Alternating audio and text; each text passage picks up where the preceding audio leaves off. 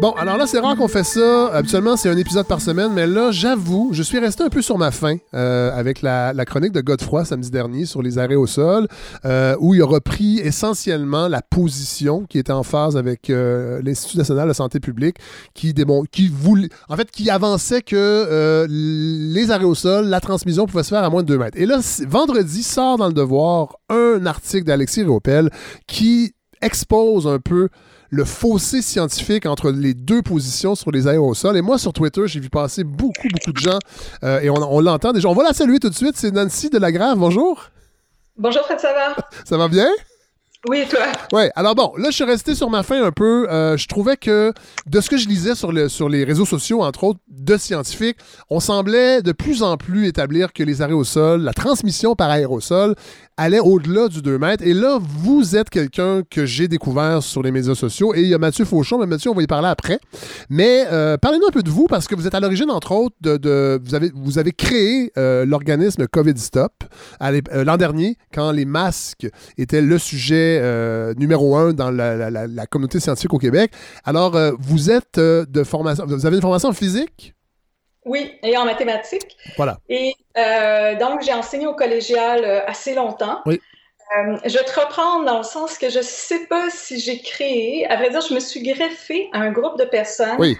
Qui étaient Nima Machouf, Amir Kadir et Marie-Michel Bellon. Marie-Michel Bellon, il a parlé l'an dernier d'ailleurs. Elle, elle, est intervenue à la balado, qui, qui, est médecin. Oui, oui. Elle m'a dit ça. Oui. Donc, euh, moi, j'ai créé un groupe euh, au mois d'avril qui s'appelle Des masques et de l'aération pour tout le monde. Oui. Et euh, eux, indépendamment, travaillaient pour conscientiser les gens au port du masque. Oui. Éventuellement, ensemble, on a fait la lutte pour le port du, du masque obligatoire, la sortie médiatique le 13 juin. Oui.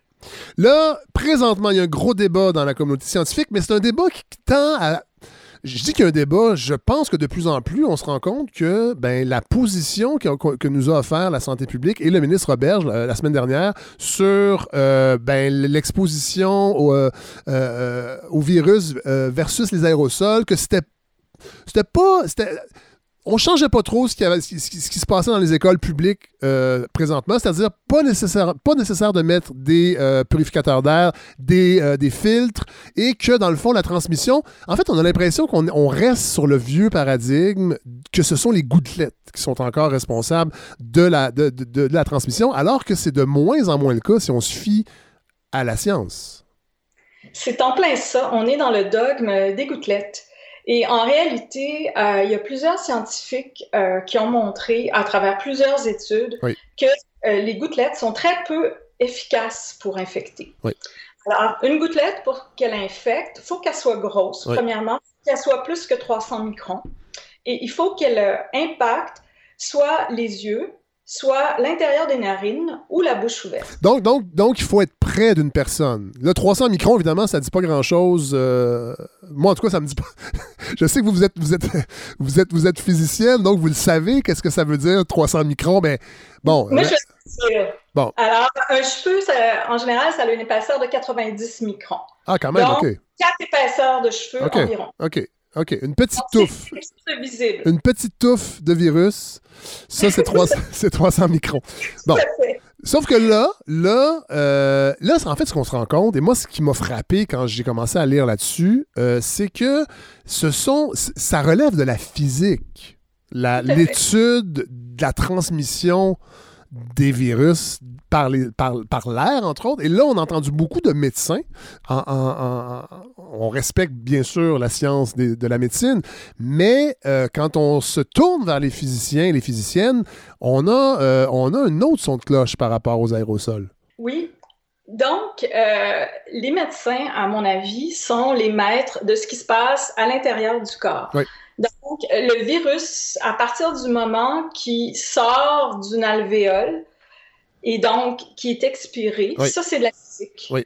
Euh, et comment il voyage dans l'espace, ça, c'est de la physique.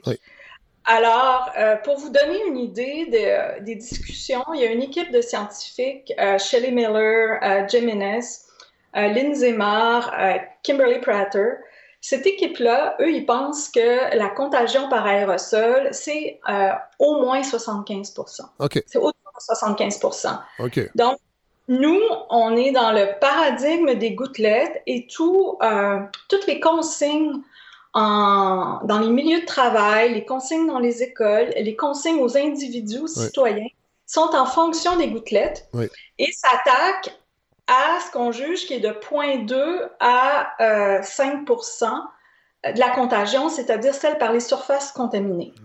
OK. Donc, on, on, on, focus sur un type de contagion qui est minime par rapport à la contagion réelle dans, dans la communauté. Parce que évidemment, on, parle beaucoup des écoles, mais il ne faut pas oublier les milieux de travail dans, dans, ce débat sur les, les, aérosols. Euh, évidemment, les classes, ça nous frappe parce que le gouvernement a beaucoup insisté que c'est important de garder les écoles ouvertes. Et moi, je suis de cet avis-là aussi, mais pas à n'importe quelle condition. Et c'est là que je trouve le débat est important et est intéressant. C'est qu'est-ce qu'on peut faire pour garder les écoles ouvertes, mais... Euh, amoindrir la transmission dans les écoles et, et, ensuite dans la communauté. Et là, par exemple, une classe de 20 personnes, il y aurait deux personnes qui seraient infectées par le, coronavirus. Qu'est-ce qui se passe? Une journée de classe, qu'est-ce qui peut se passer? J'ai des calculs que j'ai faits il y a quelques mois. Il y avait justement 20 euh, occupants, mais là, il y avait seulement une personne contagieuse. Donc, avec une personne contagieuse, après une journée d'école, si euh, le niveau de CO2 moyen atteint 2125 euh, parties par million, là, on est rendu que chaque personne a 10,4% de chances d'être infectée. Donc, s'il y a deux personnes qui sont contagieuses, on multiplie presque par deux, on est rendu environ 20% Et ça, c'est une moyenne. Et là, on parle de 2100 ppm. Le gouvernement, euh, le ministre Robert, je disais, en moyenne, les classes, on a mesuré que c'était 800, mais euh, c'est pas tout à fait vrai, ça non plus, là. Non, en réalité, ce qu'on a fait, c'est qu'on a fait quelque chose de vraiment, euh, tant qu'à moi, horrible et anti-scientifique. C'est-à-dire qu'on a mesuré le taux de CO2 avant que les occupants arrivent. Alors, on s'entend qu'on aurait pu le mesurer à l'extérieur. Ça nous aurait donné la, même chose. C'est quelque chose qui n'est pas indicateur de la qualité de l'air. Et euh, là, on l'inclut dans la moyenne. Donc, ça, on, fait vraiment baisser la moyenne. Et euh, ensuite, on a fait quelque chose que, euh, dans le fond, dans les classes, ça ne se passe pas. On a pris la deuxième mesure après, premièrement, après un petit laps de temps. On sait que les, les, élèves, ils peuvent être deux heures consécutives dans la classe. Et on a pris aussi la, deuxième mesure après 20 minutes d'aération. Donc, euh, on nous dit que c'est pas du tout ce qui se passe dans les classes, qu'il y a des classes qui ne sont jamais aérées. D'ailleurs, le ministre Roberge a dit il y a quelques jours, Thomas Gerbet l'a rapporté, que c'était pas nécessaire d'aérer quand les élèves étaient dans la classe. Tout à fait. C'est incroyable quand même. Euh, c'est vraiment incroyable. Nancy Delagrave, euh, vous, vous êtes, euh, vous vous êtes impliqué avec COVID Stop à l'époque des masques où on hum. sentait que le discours de la santé publique et du politique, c'était que les masques, c'était plus ou moins efficace. Après ça, on a changé d'idée. Est-ce que vous avez l'impression, encore une fois, par rapport aux aérosols, que on a décidé de nier un peu ce que la science semble nous indiquer de plus en plus pour des raisons politiques, oui, mais aussi pour des raisons de coût, parce que ça aurait coûté extrêmement cher d'installer des, des, filtres et des purificateurs d'air dans les classes des écoles du Québec. Est-ce que vous avez cette impression-là que le, éventuellement on va faire volte-face et qu'on va accepter ce nouveau paradigme? Ben, je l'espère, mais on fait les mauvais calculs dans le sens que d'avoir la société qui est en confinement, ça coûte cher. D'avoir des gens hospitalisés, d'avoir euh, les enquêtes. Et euh, en mettant des purificateurs d'air, en s'assurant qu'il y a une bonne ventilation, puis la façon de s'assurer qu'il y a une bonne ventilation, c'est d'avoir un capteur de CO2 et de mesurer en temps réel. De la même manière que lorsqu'on va sur l'autoroute, on a un indicateur de vitesse qui nous dit si on va à 200 km/h, il faudrait ralentir. Donc, c'est la même chose. C'est un outil qui coûte environ 130 dollars. Puis, euh, moi, j'avais calculé que ça revenait à 5 par étudiant pour l'année, puis ça va être réutilisable. Ça pour les capteurs seulement ou pour pas, capteurs et fils, capteurs seulement? Capteur de CO2, c'est 5 par étudiant. Puis ça permet de s'assurer qu'il y a une bonne ventilation. Et donc, on, est capable de diminuer des fois les risques par un facteur 6. Oui. Donc, de, de, de, de baisser de 6 fois les chances que le virus soit, se, propage dans la classe. C'est bien ça que je comprends? Autrement dit, c'est qu'au lieu d'avoir six étudiants qui ramènent le virus à la maison, il y en aurait seulement un. Ah oui, mon Dieu, c'est énorme. il n'y a pas de risque zéro. Non, évidemment. Beaucoup le risque. Et pourquoi vous pensez que le gouvernement est si réfractaire? En tant que scientifique, vous voyez ça depuis le début de la, pandémie. On, le sait qu'il y a eu beaucoup de critiques. Euh, on a l'impression que le politique prend trop de place. Euh, et, on a l'impression qu'on n'apprend pas de nos erreurs. En tout cas, le, le gouvernement n'apprend pas de ses erreurs. Et moi, j'en suis même à me demander, et là, je le sais que je voudrais pas en arriver là parce que je, je, je, je, je suis sur le bord de la falaise du complotisme selon certaines personnes. Mais j'ai l'impression que, dans le fond, on est en train d'un peu tenter l'immunité collective en douce, c'est-à-dire qu'on laisse le virus se promener dans les écoles parce qu'on sait que les enfants sont moins euh, à risque de, de, tomber gravement malades et on essaie le plus possible d'isoler les gens à risque. Est-ce que, est que, est que vous avez cette, ce, ce sentiment-là, vous aussi, euh, Nancy Delagrave? Oui, et euh, je l'ai encore plus eu euh, aujourd'hui en entendant euh, le ministre Legault, le premier ministre Legault, dire que il faudrait pas que les enfants rencontrent leurs grands-parents. Mais ce qu'on a Non, attendez, attendez, Nancy, je vais, vous corriger. S'il est allé plus loin que ça, il a dit, en fait, il faudrait pas que les enfants ramènent le virus, le donnent aux parents qui eux rencontrent. Oui, c'est ça. Donc, donc, donc, donc, il, il avoue, mais ça, il le dit c'est un risque qu'il prend. Euh, que le, virus va se promener, mais j'ai quand même l'impression qu'il a peut-être signé la déclaration de Great Barrington sans nous le dire, sous un faux nom peut-être. Mais euh, il y a quelqu'un qui fait partie du groupe COVID Stop qui s'appelle Lisa Yanatone. Oui. Euh, et elle, pense ça de plus en plus. Et ce qui est un petit peu troublant, c'est que il y a l'Association des pédiatres du Québec qui a beaucoup d'influence et on sait que des membres de l'Association des pédiatres du, Québec, comme euh, la docteure Annie Janvier, ont signé cette, euh, cette déclaration. Oui, exactement. Ouais. Donc, euh, et cela, dit, elle a dit, elle a dit qu'elle adhérait pas à tout ce qu'il y avait dans cette déclaration-là, mais qu'elle trouvait que les mesures mises en place par le, le gouvernement étaient trop, trop intenses. Ouais. Mais euh, moi, je, je, trouve que ce qu'on a présentement, c'est le supplice de la goutte d'eau, dans le sens que les pays où est-ce qu'ils ont euh, mis des mesures très musclées, comme la Nouvelle-Zélande, l'Australie à Melbourne, eux, euh, ça a été très dur pendant quelques mois, mais après ça, il y avait zéro cas. Alors que nous, euh, le feu, il est toujours en train de, brûler quelque part. Il, y a, des feux de broussailles, il y a des feux de brindilles. Et là, ça ne fait que perdurer la question du confinement. Et je ne pense pas que la vaccination va tout régler. Pourquoi? Parce que, ben, premièrement, elle n'est pas efficace à 100% et on n'a pas des données sur euh, comment dire, dans euh, l'immunité à long terme. On a seulement des données sur de l'immunité pour trois mois. Et on a plusieurs cas de réinfection qui sont documentés. Donc, euh, ça, ça me, ça me questionne. Mais là, les aérosols, euh, cette idée-là, c'est un vieux problème. En fait, c'est un, un, vieux débat dans la communauté scientifique. Hein? Le, le, Puis c'est pour ça, peut-être qu'encore aujourd'hui, euh, sans vouloir mettre euh, la mauvaise foi dans les mains uniquement du gouvernement. J'ai quand même l'impression que, euh, et, vous, vous me le disiez quand on s'est parlé avant de convenir qu'on allait se parler à la balado, que c'est une, une, vieille problématique, ça, la transmission aérienne des maladies. Ça fait longtemps que ça fait débat dans la communauté scientifique. Oui, alors euh, il y a l'histoire du médecin Chapin du Rhode Island. Oui. Alors, lui arrive et il se bat contre la théorie des miasmes, donc un peu des mauvaises odeurs qui flottent dans l'air. Et là, il dit. Euh, non, excusez-moi, on parle de quelle, euh, quelle, époque? 1910. 1910, voilà. Alors, euh, à l'époque, je, pendant qu'il y a eu la, grippe espagnole, par exemple, on ouvrait les fenêtres, même, c'est pour ça que les chauffages à fournaise avaient été inventés à New York, parce qu'on voulait laisser les fenêtres ouvertes, même en hiver. Donc, lui, le docteur Chapin, il, se bat contre ça. Et il dit, pour avoir une preuve de la transmission aérienne du virus, il faut des preuves extraordinaires. Sauf qu'il met la barre pour la preuve, dans le fond, de la transmission par aérosol, mais il ne la met pas pour euh, la transmission par gouttelette. Or, dans toute l'histoire des, des, virus respiratoires, il n'y a jamais eu un cas documenté de contagion par gouttelette. Ah oui, pour vrai, ça? Oui. oui, c'est écrit dans plusieurs. articles scientifiques. Mais pourquoi encore aujourd'hui puis on se rappelle au début de la pandémie, puis même encore, on insiste se laver les mains, euh, respecter la distanciation. Je pense qu'il y a encore des gens qui lavent leur épicerie.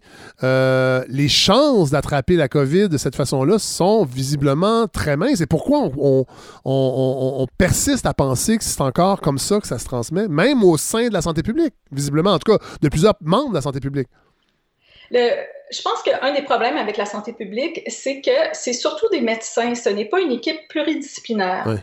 Donc, euh, en, ayant juste des médecins, et euh, malheureusement, et, euh, on a des membres de COVID qui nous le disent, des médecins, ils nous disent, on apprend par par cœur, nous. Ah oui. les choses sont transmises, le savoir est, transmis de livres de médecine en livres de médecine. Et les mauvaises idées, les fausses conceptions aussi. Donc, en, 1930, arrive un scientifique, le docteur Wells de Harvard, et il travaillait il était, je pense, ingénieur. Et euh, il travaillait avec sa femme, qui est un, médecin. Et euh, il montre que toute la conception du docteur Chapin est erronée. C'est-à-dire qu'il euh, il donne la taille correcte des aérosols, c'est-à-dire 100 microns. C'est-à-dire que tout ce qui est moins de 100 microns va rester dans les airs un certain nombre de secondes. Plus c'est léger, plus que ça reste longtemps. Ça peut rester plusieurs jours en suspension dans les airs. Donc, lui, il donne ceci. Et euh, le docteur Chapin avait dit que la, la, tuberculose, par exemple, c'était par gouttelette. Euh, Wells démontre que non, c'est par aérosol. Et il y a plein d'autres maladies comme la rougeole, etc., que le, finalement, les scientifiques ont montré que ce n'était transmis que par aérosol. Ah, Donc, c'est ça qui est dommage, c'est que il, faudrait euh, tout revoir euh, cette façon-là de penser. Et euh, j'ai même vu des discussions entre médecins c'est-à-dire que pour les gens qui étudient en, maladies infectieuses, ils disent il faudrait qu'ils voient les aérosols en dernier parce que tout ce qu'on leur a montré avant était erroné. Ah, Donc, ils vont pouvoir les avoir. ils vont pouvoir avoir la bonne information. Et euh, moi, ce qui m'inquiète aussi un peu dans tout ça, c'est le manque de documentation.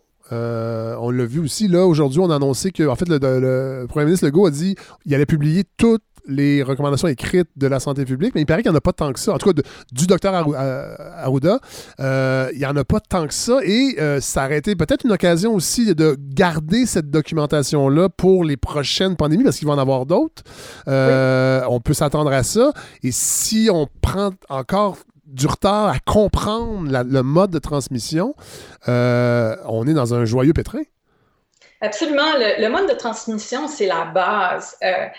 Imaginons là, que la santé publique fait un examen. Présentement, tant qu'à moi, leur base est mauvaise. Donc, moi, je pense ah, C'est une grosse assertion, ça, quand même, euh, Nancy Delagrave, de dire ça. Là. Mais c'est parce que je suis pas la seule à la faire. à la faire. Puis c'est que c'est jamais mon point de vue. C'est toujours le point de vue des scientifiques euh, de l'air. Et euh, de l'air et de la COVID, je vais nommer José Luis Jiménez. Qui est à l'Université du Colorado, hein, c'est ça? Exact. Lindsay Mark qui est à Virginia Tech, Shelley Boulder qui est Colorado. Euh, ils sont très forts en aérosol au, Colorado. Tu Donald Milton qui est un médecin de santé publique, spécialiste des virus respiratoires. Il les évalue avec un, espèce de corne. Euh, dans le fond, c'est qu'il va tout analyser, toutes les exhalations, les particules excrètes. Euh, Lydia Moraska, ils, sont vraiment, il y a consensus, il y avait consensus à la fin du mois d'août. Et j'ai assisté à, ces webinaires-là. Le docteur Fauci, d'ailleurs, y a assisté. Tout à fait, ben oui, ben oui. Puis d'ailleurs, je pense que c'est à partir de là que les écoles anglophones, entre autres, ont réagi parce que les aérosols, on en parle depuis le mois de septembre sur les médias sociaux et ça vient beaucoup, beaucoup de la communauté anglophone, entre autres. Euh, là, je ne sais pas s'il y a un clash linguistique, puisque vous me parlez de scientifiques qui sont aux États-Unis, donc qui s'expriment, ben, ben, comme beaucoup en sciences, les études sont en anglais, mais j'ai l'impression que malheureusement, on a, il, y a un, petit décalage linguistique qui fait que ben, y a une, la communauté anglophone a embrassé un peu plus ce nouveau paradigme-là. Et là, on est. On, et d'ailleurs, vous me parlez de beaucoup de tous ces scientifiques-là qui ont commenté d'ailleurs la position du gouvernement Legault récemment. Alors, euh, José Luis Jiménez il a dit euh, pour la question qu'un purificateur d'air pouvait euh, infecter une classe. Boost transmission, faciliter la transmission. Il a dit que c'était BS, bullshit. Ça, c'est le, ministre Roberge qui a dit ça vendredi dernier. C'était mieux de pas en mettre. On les met d'une mauvaise façon, on va, on, va, on va causer plus de mal que de bien. Oui, alors ça, c'est complètement. Euh, écoutez, euh, c'est tellement avoir tout à l'envers. Alors, tu as des, des, purificateurs qui purifient, qui retiennent 99,97 des particules infectieuses exhalées par l'humain. Donc, une étude allemande a montré que en mettant 3 à 4 purificateurs d'air, après 30 minutes, il y avait 90% moins de particules infectieuses. Donc, imagine que tu as de la fumée là, dans une pièce, tu as 100% de fumée, puis là, après ça, tu as 10% de fumée. Alors, ils sont en train de nous dire que d'avoir mis un purificateur, ça pourrait euh, augmenter la transmission. La fumée, en fait, d'augmenter la fumée. si on regarde l'exemple, mais non, c'est ça, ça, pourrait générer de la nouvelle fumée. Ça me semble, ça me semble fumiste comme, comme argument. Bon, hey, Nancy Lagrave, je ne vais pas vous retenir trop longtemps, puis je veux qu'on aille parler à Mathieu Fauchon parce que lui a amené son, sa machine à détecter le CO2, puis je veux qu'il nous en parle parce que ben, il, y a, trois jours, il, l'a fait pendant deux jours, et il a créé un guide. Vous, l'avez aidé d'ailleurs pour ce guide à, l'intention des classes qui euh, ont peut-être pas envie d'attendre les nouvelles conclusions du, du ministre Roberge et qui ont envie d'aller de l'avant pour bien ventiler euh, leur classe. J'espère que ça va faire son chemin. Moi, je pense que oui, sincèrement. Moi, j'ai l'impression que ce gouvernement-là est un peu orgueilleux et qui finit par reculer et réavancer dans la bonne direction. Je ne sais pas si c'est votre sentiment, je l'espère. Là, les cas ont baissé d'ailleurs un petit peu. Euh, le gouvernement en a pris euh, une responsabilité grâce au couvre-feu. Là, évidemment, s'il y a des, de la transmission dans les écoles, on va avoir les résultats dans quelques jours. Huit jours à deux semaines, ouais. Bon, fait qu'il faudra, surveiller euh, ce qui va se passer la semaine prochaine, mais en même temps, si les gens se font pas tester, parce que les tests ont baissé un petit peu aussi, on était à 20 000, je pense, ce week-end. Euh, bon, vous, euh, là, je termine avec ça, vos, impressions, là, je, ne veux pas faire le, qu'on joue au devin, mais les prochaines semaines, là, on s'enligne vers quoi, selon vous? Dans votre regard de physicienne? Écoutez, j'espère que euh, les modes de transmission vont être acceptés, qu'on va faire plus de place aux aérosols, mais écoutez, j'ai tellement été souvent déçue par ce gouvernement-là, par l'INSPQ, que je ne me prononce pas là-dessus. J'espère que les tests rapides euh, vont être déployés dans les écoles. Ce serait une très bonne chose. Et euh, j'espère que les mesures qu'on a présentement, comme le couvre-feu, vont vont durer assez longtemps pour avoir un effet et baisser la transmission. Je ne sais pas si vous vous rappelez du premier niveau là, euh, qu'on avait cet été qui était vert. Là. Si on pouvait se rendre jusqu'au niveau vert, ce serait pas pire. Ben, Nancy Delagrave, merci de, de, de, de, nous avoir partagé euh, vos connaissances et, votre, et votre, votre analyse. Je garde votre numéro de téléphone. Vous êtes une nouvelle euh, intervenante dans la grande communauté de cette balado, puis on risque de se parler peut-être très bientôt. J'espère que non, mais en même temps, si on le fait, ça va être intéressant. Mais bon, j'espère qu'on pourra attendre quelques semaines avant de vous reparler. Merci, euh, Nancy Delagrave. Ça me fait plaisir, Fred. Au revoir. Bon, là, on vient de parler à Nancy de la Grave, physicienne. Et là, on va parler, on va aller ailleurs, mais pas tant que ça. Mathieu Fauchon, bonjour. Bonjour. Euh, un plaisir de parler à un ancien de Dieu créa la flaque. Eh boy! Habituellement, c'est un ancien de la soirée. Mais oui, j'ai déjà été à Dieu créa la flaque. Oui, oui, je regardais euh, Back in the Days. À l'époque où j'étais euh, un dessin euh, informatisé. Non, c'est pas vrai. Non, non, non, mais en fait, c'est à l'époque, c'est à l'époque où il, il, faisait la flaque. Évidemment, c'était des dessins d'ordinateur. Et des fois, il se rendait compte qu'il manquait deux minutes. Puis comme c'était une lourde programmation, il m'appelait, puis là, je faisais un petit remote, c'est-à-dire un faux reportage à distance dans le bulletin de nouvelles avec Gérard. Oui, vous étiez reporter, reporter tout-terrain. D'ailleurs, j'avais trouvé, euh, j'avais trouvé à un moment donné l'agenda caché de Stephen Harper et j'étais dans un container. Au centre-ville. un normal Esther. Voilà. Bon, non, euh, on parle pas de ma formidable carrière, Mathieu Fauchon. On parle de vous. Euh, je vous ai découvert sur les réseaux sociaux, sur Twitter, entre autres, sur toute cette histoire des arrêts au sol, mais avant ça aussi sur le, le, ben, la pandémie et ce qui se passait dans les écoles. Parlez-nous un peu de vous. Euh, vous n'êtes pas un spécialiste des aérosols. Mais vous travaillez avec de futurs petits spécialistes, peut-être, des aérosols. Qui sait?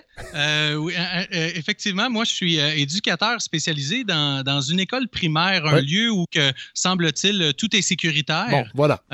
Et là, vous avez été, vous avez été alerté par la position du gouvernement, entre autres sur les masques à l'époque, là, sur les aérosols. votre sentiment, là, ça fait quoi? Ça fait une semaine que les, les, les plus jeunes sont retournés à l'école, plus d'une semaine. votre sentiment jusqu'à présent, là, vous le vivez là, euh, dans l'école? Euh, oui, ben euh, jusqu'à date, ça, se passe relativement bien. Je veux dire, pour là, qu'est-ce qui a changé dans les écoles primaires, c'est le port du masque pour les élèves de 5e et 6e année. Voilà. en tout temps, ainsi que le port du masque pour les élèves de première à la quatrième année, seulement dans les corridors, dans les moments où ils sont silencieux, alors qu'en classe, ben, ils se retrouvent 25 euh, sans masque. Et euh, j'aimerais rassurer tout de suite euh, Horacio Arruda et la santé publique. Personne qui est mort étouffé avec son masque, qui se l'est étendu d'en face. oui, quand même, avec les, les, tout petits, il y a un petit peu de d'apprentissage à, éviter de, de, le taponner. Mais les enfants sont. Bon, c'est comme nous tous, là, ça, ça fait dix mois qu'ils qui, qui, qui, qui, fonctionnent dans cette. Ben oui, voilà. ouais, exactement. Donc, euh, donc ça, ça, va quand même relativement bien là, en ce qui a trait au, au, port du masque chez les tout petits. Juste, euh, petite parenthèse, votre école est située où? Euh, on est situé sur euh, la euh, rive sud de Montréal, donc je peux la nommer. Là. Je, suis, je suis à Marieville, à l'école de Ramsey, à ah Marieville, une petite, petite ville de, de, 10 000 habitants environ. pas très loin de. Ben, en fait, pas très loin. Moi, j'ai un ami qui est à Saint-Mathias, sur le Richelieu. Fait que c'est comme vers. vers le sud, en fait. C'est ça, c'est juste c'est oui, entre Saint euh, Rougemont Saint-Césaire ainsi que Saint-Mathias, donc euh, sortie 37 euh, de l'autoroute 10. bon, alors si on va aller vous, vous visiter, on prend la sortie 37. Bon. Oui, oui, vous m'écrivez puis vous prenez sortie 37. Là, j'avais envie de vous parler parce que vous, vous êtes vous avez vous êtes, parce que vous, savez la balado, on parle beaucoup de la communauté, puis j'aime ça parler aussi de ben, ce que les gens font, puis souvent ça nous inspire. Bon, les gens nous écrivent. vous, vous avez fait aussi une initiative intéressante parce que vous avez comme moi un petit peu euh, été pantois. Euh, ou, ou, pantoite, comme dirait Lynn Beauchamp à l'époque. Euh, lorsque vous avez entendu Jean-François Robert la semaine dernière et Richard Massé, à l'effet que les aérosols n'étaient pas un problème dans les écoles, que ça se transmet encore très près. Là, on ne viendra pas sur tout ça parce qu'on a parlé à Nancy Delagrave tantôt qui nous a bien expliqué que ça voyage, le virus, dans les aérosols. Et là, vous vous êtes dit, moi, les tests qu'on a fait de, de, de, de CO2, là, on dirait que je suis pas pas certain. Et vous avez carrément bâti un guide qu'on peut trouver, qu'on va mettre sur la page Facebook d'ailleurs de la balado, à l'usage des, écoles, des professeurs qui voudraient ventiler leur classe euh, et qui n'ont pas euh, de filtre ou de ventilateur, donc euh, qui voudraient prendre l'initiative de ventiler. Comment, comment le, processus, comment ça s'est passé, là, cette, de l'idée jusqu'à la réalisation? Oui, en fait, moi, je suis je, m'abreuve beaucoup euh, sur, euh, sur les, sujets d'actualité, puis on n'en manque pas euh, ces temps-ci. Puis depuis mars, vraiment, je me suis concentré sur la COVID, très autodidacte, à, lire un, peu à gauche et à droite. Et quand, bon, M. Legault aime, bien comparer avec pire que nous, mais moi, j'aime bien comparer avec mieux que nous. Et quand je vois les, qu'est-ce qui est fait ailleurs, on a beaucoup de on a beaucoup de trucs que, nous ne faisons pas ici et euh, la position de, de, la santé publique et euh, des, recommandations de, de la, du ministère de l'Éducation sont, euh, sont très minimes là, sur qu'est-ce qui pourrait être fait. fait je me suis toujours par ben principe de précaution, parce que évidemment, oui. évidemment y a des gens qui vont dire bon là c'est ça, il fait ses recherches. Puis là, genre, on va pas dire que vous êtes complotiste, mais on a la difficulté des fois à sortir du discours officiel. Puis nous, on se pose des questions. Je l'ai fait avec Godefroy la semaine dernière. Euh, c'était une discussion. moi, je trouve qu'il y a quelque chose de sain là-dedans. Et vous, ben, vous avez un peu adopté cette même posture-là, c'est-à-dire qu'il se fait des choses ailleurs. J'ai accès à de la littérature scientifique. J'ai accès à des scientifiques et vous aviez envie d'aller un peu plus loin que d'attendre, de voir si effectivement, par mesure de précaution, dans le fond, par principe de précaution, vous avez décidé de mettre, sur pied un guide pour voir comment on peut améliorer la ventilation dans les classes au Québec. Oui, bien c'est ça. Euh, basé sur la, fameuse science, mais qui se fait ailleurs. Juste si on, prend par exemple euh, l'Université de Harvard, le, département de Healthy Buildings, euh, quand on regarde les travaux de Rosé-Louis Jiménez. on en a parlé tantôt avec Nancy de la Grave. Ben, justement, quand on, regarde ces, gens-là à l'international et on regarde dans les endroits où ça, que ça va bien, il y a des mesures supplémentaires. Et dans ce guide-là, ben, deux, j'avais deux objectifs. Oui, euh, pour faire des recommandations additionnelles et non pas des recommandations qui vont en l'encontre des recommandations euh, euh, gouvernementales. C'est vraiment des recommandations officielles. Mais moi, c'était surtout le, but premier c'était de, faire de la vulgarisation, d'éduquer les gens. Parce que on l'a entendu, par moment, on disait, le gouvernement disait, ben, on, demande déjà dans, dans les écoles de faire de, ventiler, d'ouvrir les fenêtres. Quand c'est possible. quand, on a des, quand on a des fenêtres. oui, exactement. Puis oui, effectivement, il y a eu une, un, ou deux courriels qui ont été envoyés euh, durant l'automne à travers les, nombreux courriels et avec tous les, les, tracas que les professeurs ont, à vivre. Et euh, moi, j'avais fait, je, me promenais dans, dans l'école, puis moi, je porte le masque de manière volontaire depuis le mois de mai quand on a, recommencé l'école parce qu'il y avait beaucoup d'indices qui, euh, qui laissaient croire que c'est une transmission par aérosol. Et quand je disais à mes collègues de travail, je dis, ben, tu sais, retire pas ton masque, ton, ton masque quand tu es à plus de 2 mètres, fais attention, c'est aérosol. Ben, j'avais 100 euh, des gens qui ne savaient pas c'était quoi les aérosols. Donc, je me suis dit, bon, ben, ça, c'est un problème. Puis, deuxièmement, pour euh, l'ouverture des fenêtres, ben, à part que ce soit un inconvénient de froid, euh, si on a le discours que ce sont des gouttelettes, puis là, on ouvre les fenêtres, pourquoi? Ben, j'ai froid. c'est vraiment de faire la démonstration de comment se, propage euh, les, euh, la, COVID avec les aérosols, puis ensuite de voir quelle est l'importance de la ventilation. dans ce cas-là. Fait moi, j'ai présenté mon document la semaine dernière, donc mardi dernier, en rencontre auprès de mes collègues. Puis, depuis ce temps-là, ben, je me croise les doigts que ça perdure parce qu'on a juste euh, quatre jours d'école de fait. Euh, mais les fenêtres, les, fenêtres sont ouvertes, donc ils ont été conscientisés, ils ont compris pourquoi l'importance de faire ça et ils le font maintenant. Fait que c'est pour ça, je pense, c'est d'éduquer les gens. Et là, vous ne l'avez pas, bâti, pas bâti tout seul, ce guide-là, évidemment. Vous avez été chercher de l'expertise. Oui, absolument. Euh, je me suis. déjà, j'avais j'avais j'avais cumulé des, des infographies euh, depuis euh, depuis quelques mois. Et euh, bon j'ai mis ça dans un dans un, un document PowerPoint. Je l'ai bâti selon qu'est-ce que je pensais. Puis je suis allé chercher de l'aide de, de, deux personnes Nancy Delagrave que vous avez parlé précédemment. Exactement. Et aussi Fatima Tokmafchan qui est généticienne et, et bioticienne à, l'université McGill collaboratrice de COVID Resources Canada. C'était elle entre autres je pense en en septembre, lorsque Arruda avait euh, bon, laissé prétendre que le bilan du Québec était peut-être moins bon à cause peut-être d'une souche plus virulente euh, au Québec. Bon, mais elle, était sortie dans les médias, notamment anglophones, et pour, pour euh, déconstruire cette hypothèse-là que Dr. Arruda avait avancée, puis après, on n'en a plus jamais entendu parler. En fait, en fait et probablement que c'était déjà les aérosols, dans le fond, qui étaient la source qui fait qu'on ne pouvait pas évaluer correctement que c'était c'était pas, une, souche virale différente. C'est probablement que ça se transmettait plus qu'on pensait par les aérosols, mais on n'avait pas accepté ce, paradigme-là. Puis je pense aussi, c'était. Euh, là, il faudrait aller revoir dans les points de presse, mais je pense que c'était un, un, journaliste qui lui demandait comment ça que le Québec faisait pâle figure à côté des autres. Puis bon, là, on avait sorti la semaine de relâche. Puis je pense que vu que la cassette de la semaine de relâche était un peu épuisée, on avait essayé de sortir une autre excuse. Mais...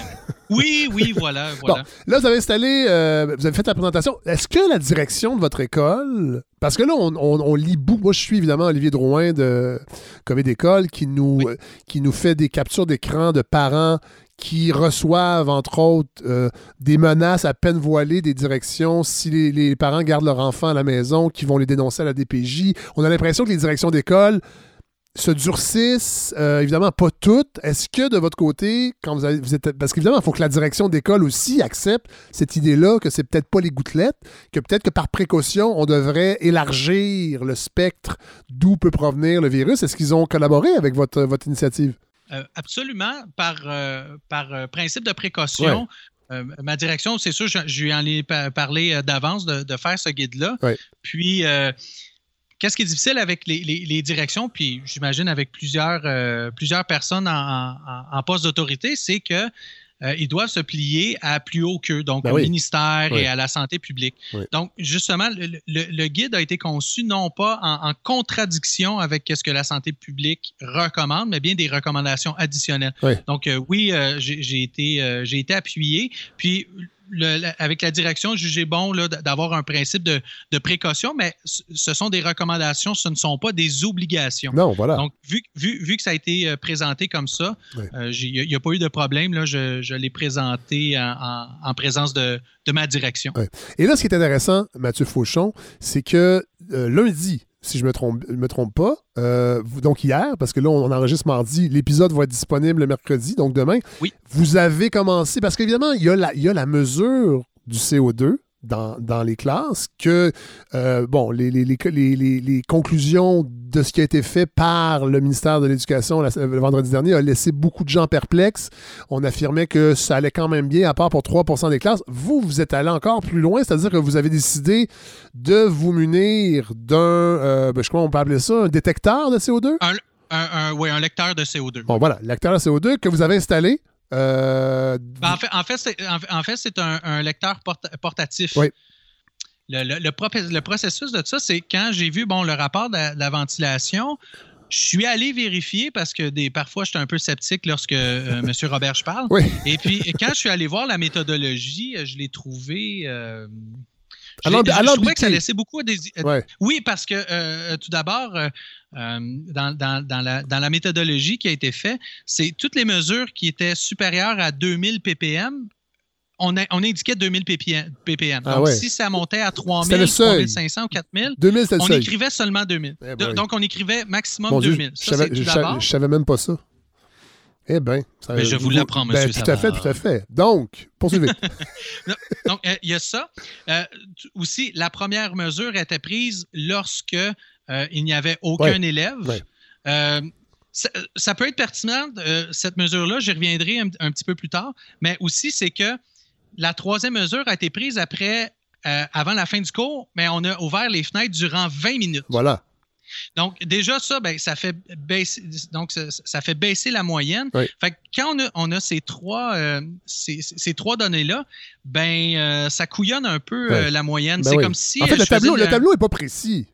Non, mais c'est comme si je faisais le, parallèle avec des professeurs que c'est de dire, bon, ben, mon élève qui a 59% ou qui a 30% ben, j'ai inscrit 59% fait que ça fait ah augmenter la moyenne. Ah donc, c'est sûr, donc ça paraît mieux. Fait avec un petit peu de, scepticisme, j'ai réussi à me dégoter un, lecteur de CO2 que quelqu'un a eu la, gentillesse de me prêter.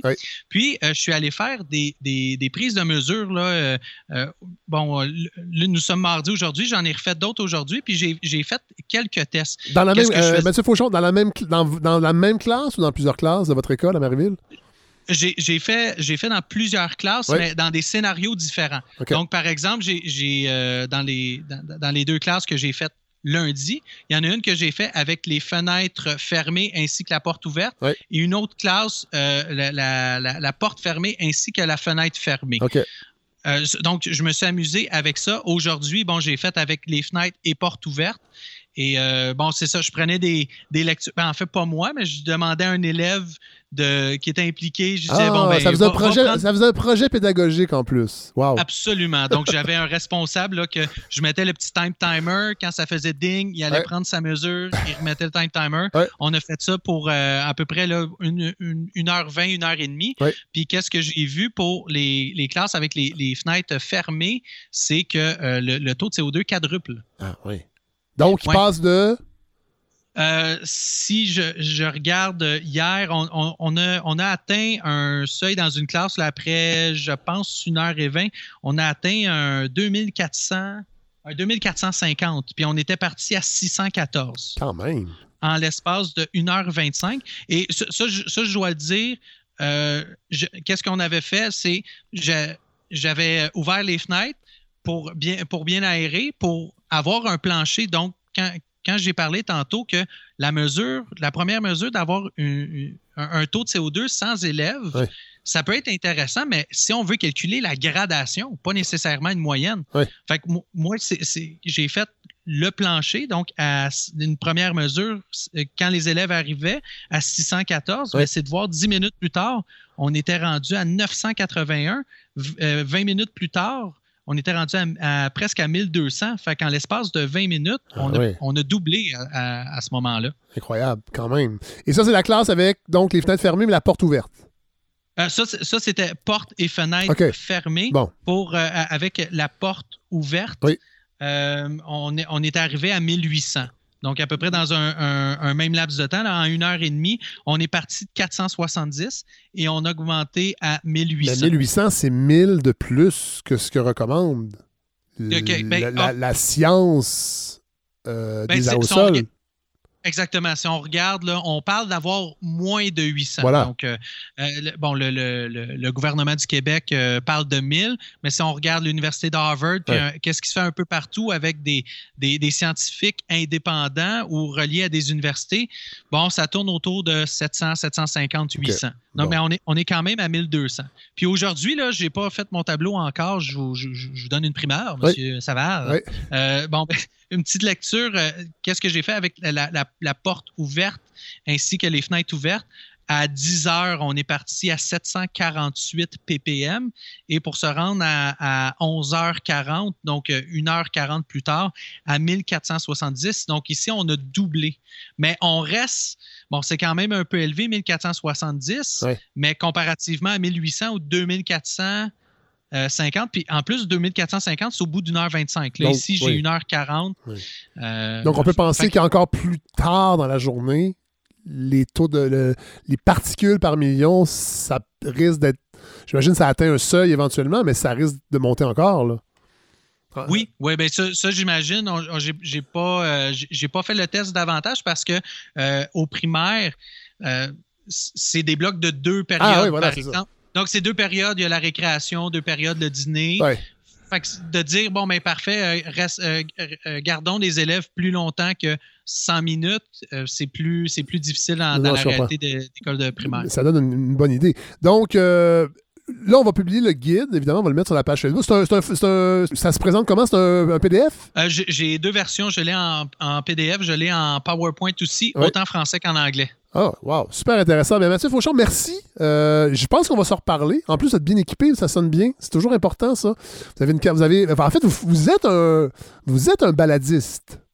Euh, je, sais que le terme n'existe pas encore, mais moi, je l'utilise. Les gens qui font de la balado, ce sont des ben, baladistes. J'aime ça. Oui. Euh, ben, ben, je, ne danse pas de baladie. je ne sais pas qu'est-ce que vous voulez euh, insinuer. Non. Mais non, mais si, si vous parlez de balado, oui, je, faisais un, balado pré-COVID à, mon école, à mon école primaire. On faisait une émission qui s'appelait, bon, c'est très original, ça s'appelait La journée est encore jeune. Donc, moi, je, suis un très grand fan de La soirée est encore jeune. Et euh, depuis plusieurs années, là, euh, même euh, dans le temps qu'il y avait une autre personne, je je me souviens plus l'autre, le, le, avant le, le Avant oui, avant J'ai du temps, voilà. Puis, bon, c'est ça, j'ai fait ça tout seul. J'avais eu l'idée dans un lundi soir en voiture. Le mardi matin, je faisais le pitch à mon directeur. Puis, une dizaine de jours, on faisait notre première émission. On a eu les trois accords, euh, Émile Bilodeau, Bleu Jeans Bleu, Patrick Lagacé. On avait même Marimé qui était supposé de venir, mais malheureusement, il y a eu euh, la COVID. Fait pour l'instant, c'est relégué euh, parce qu'on faisait ça devant public, devant à peu près 100, 150 euh, enfants sur l'heure du midi. Euh, et justement, c'est disponible si vous voulez écouter euh, dans les internets. Vous avez juste à taper La journée est encore jeune. Et j'espère bien vous y voir, Monsieur Ça pourrait être bien intéressant. Je pense pas que je vais être assez connu pour les enfants, par exemple. Ils vont dire c'est qui, lui? Il me fait ben, peur, il a une grosse voix c'est pas grave. Moi, je, fais en même temps, j'invite des, invités qui intéressent les jeunes, mais aussi de faire euh, découvrir euh, des, artistes. J'avais euh, un Marc Derry, qui, est un chanteur que j'aime bien, qui était supposé de, venir aussi. J'ai même approché Plume la Traverse. Ah, mon Dieu! Finalement, le grand, euh, je pense que ça y tentait pas, mais on, dirait que je peux mon champ est large. ben, c'est super intéressant. Mais merci, Mathieu. Euh, on va se reparler, je pense. Je, je, trouve ça vraiment intéressant, la démarche que vous avez faite. Puis, des fois, je trouve que les gens critiquent beaucoup les médias sociaux. Moi, le premier, parce qu'il y a beaucoup de boîtes sur les médias sociaux. Mais il y a des belles choses. Il y a des, il y a des gens pertinents. Il y a des, il y a des gens intéressants. Et euh, vous en faites partie, Mathieu Fauchon. Ça fait plaisir.